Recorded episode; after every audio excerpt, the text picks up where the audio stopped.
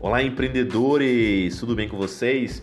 Nesse podcast de hoje eu vou explicar de forma sucinta qual é a porcentagem que você vai oferecer para o Smart Money e de acordo com o que ele avalia e vocês junto avaliam o negócio.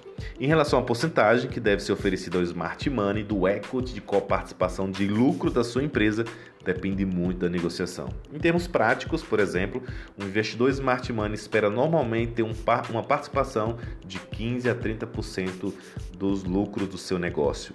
Lembre-se que não é uma regra, tudo vai depender da negociação entre as partes.